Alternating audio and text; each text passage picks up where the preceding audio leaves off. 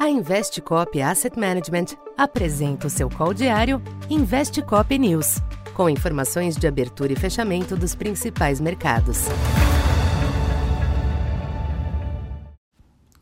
Bom dia. Eu sou o Silvio Campos Neto, economista da Tendências Consultoria, empresa parceira da Investcop. Hoje, dia 28 de outubro, falando um pouco da expectativa para o comportamento dos mercados nesta sexta-feira, prevalece uma postura cautelosa nos mercados internacionais nesta manhã, com a reação negativa a alguns balanços e a recomposição dos yields dos treasuries.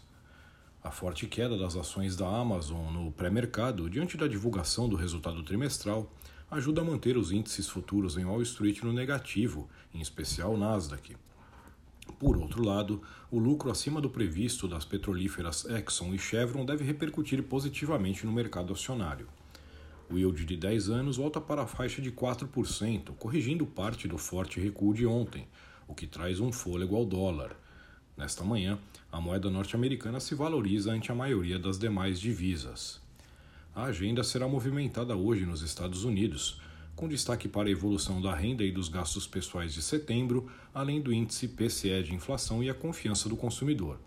Sobre este último, os agentes ficam atentos às expectativas de inflação de 1 e 5 anos que voltaram a subir na prévia do mês. Este dado, juntamente com o índice PCE, ajudará a balizar as apostas de um Fed menos agressivo a partir de dezembro. Entre as commodities, o petróleo exibe tendência de queda moderada nesta abertura, com o Brent na faixa dos 96 dólares. Já o minério de ferro segue sua derrocada nos mercados asiáticos, com o preço alcançando 80 dólares a tonelada em Singapura.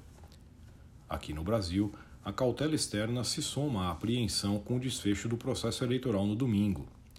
Ontem, uma carta divulgada pela campanha do ex-presidente Lula trouxe a defesa de uma série de políticas de gastos, sem qualquer detalhamento sobre a responsabilidade fiscal prometida. Diante das incertezas sobre o pós-eleições, os mercados devem dar uma atenção limitada ao documento, embora o teor deva ser visto como negativo. Em outro fronte, o balanço da Vale irá repercutir, com a reação inicial desfavorável observada no exterior. A queda do minério também pressiona a cadeia do setor. Assim, tendência é adversa para a bolsa e câmbio, embora os movimentos devam ser moderados.